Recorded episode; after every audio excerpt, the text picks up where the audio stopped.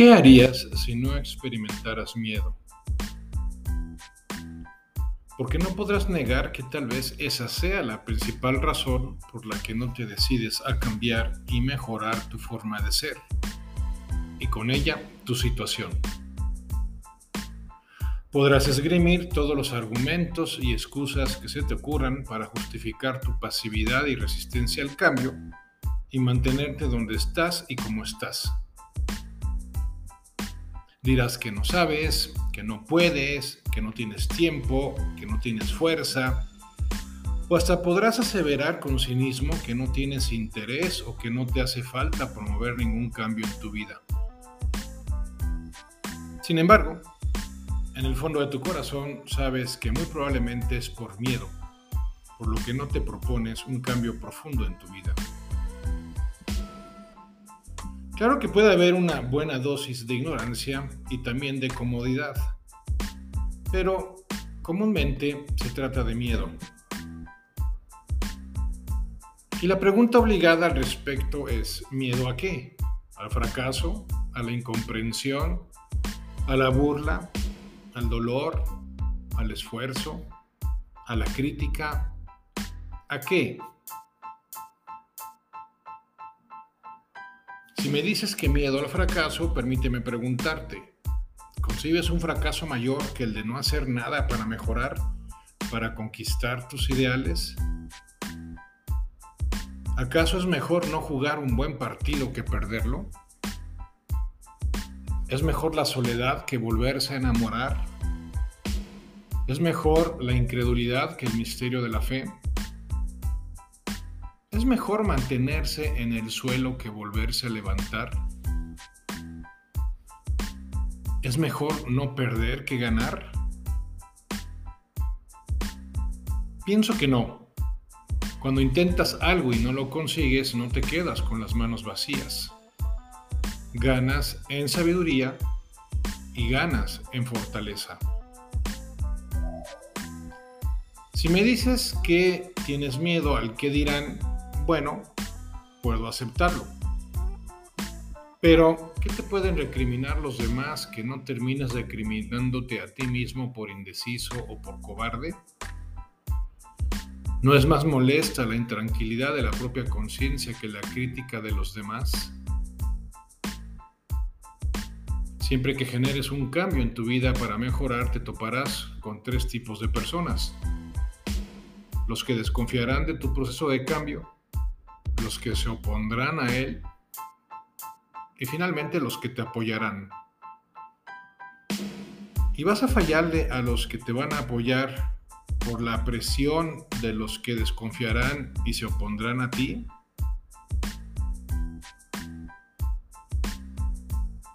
Si me dices que le temes al dolor, lo respeto. Aunque quiero que medites por un momento lo siguiente. Quien no sufre el dolor de la disciplina y responsabilidad termina sufriendo el dolor del arrepentimiento y la desolación. El sufrimiento ciertamente es algo evitable en nuestras vidas, aunque muchas veces el dolor no. Y respecto al dolor, los hay de dos tipos. El que tiene sentido porque surge de alguna función de corrección, de desapego, de fortalecimiento, o porque sea el resultado de la lucha por salir adelante. Y el otro tipo del dolor es el que carece de sentido y suele ser resultado de la insensatez y la desidia.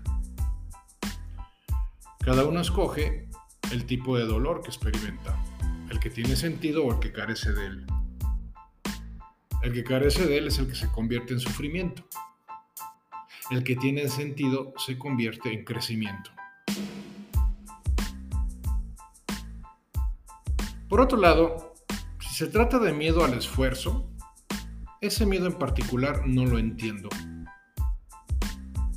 ¿Cómo le vas a hacer cuando las cosas se compliquen y se salgan de control porque te dejaste arrastrar por la corriente y mejor llevar la fiesta en paz? ¿Eso acaso no te da miedo? Los miedos que se te ocurran serán más o menos comprensibles, pero en realidad el verdadero miedo que nos puede embargar tiene sus raíces en nosotros mismos, no fuera de nosotros. En nuestra mente, en nuestro corazón, es donde se cimenta el miedo más peligroso. Y me refiero al miedo de ser, hacer y tener aquello que puedes en verdad llegar a ser, hacer y tener si tienes la disposición y la determinación de lograrlo. Como lo planteara Nelson Mandela en uno de sus discursos, nuestro temor más profundo no es nuestra incapacidad. Nuestro temor más profundo es lo que somos capaces de hacer. Es nuestra luz no nuestra oscuridad, lo que más nos asusta. Nos preguntamos, ¿quién soy yo para ser brillante, magnífico, talentoso, fabuloso?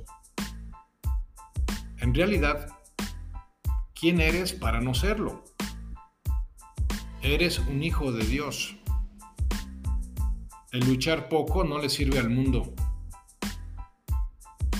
No hay nada deslumbrante en encogerse para que otras personas no se sientan seguras cerca de ti. Todos estamos hechos para brillar, como lo hacen los niños. Nacimos para hacer manifiesta la gloria de Dios que está dentro de nosotros.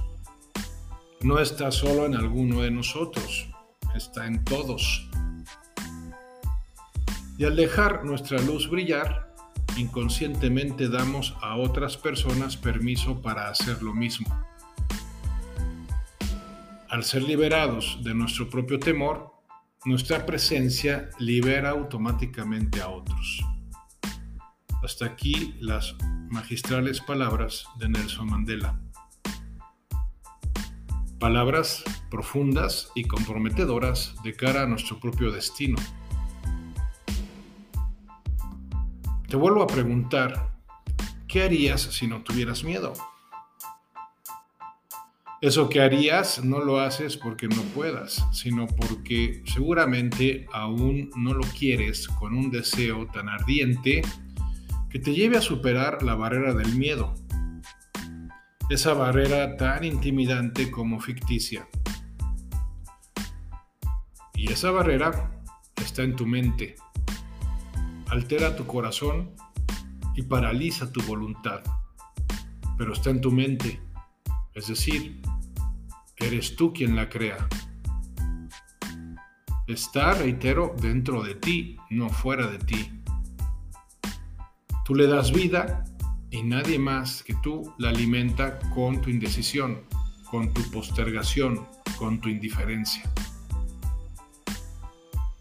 ¿No está tu vida lo suficientemente enmohecida como para que te animes de una vez por todas a enfrentar y superar tu miedo para enriquecer tu experiencia de vida?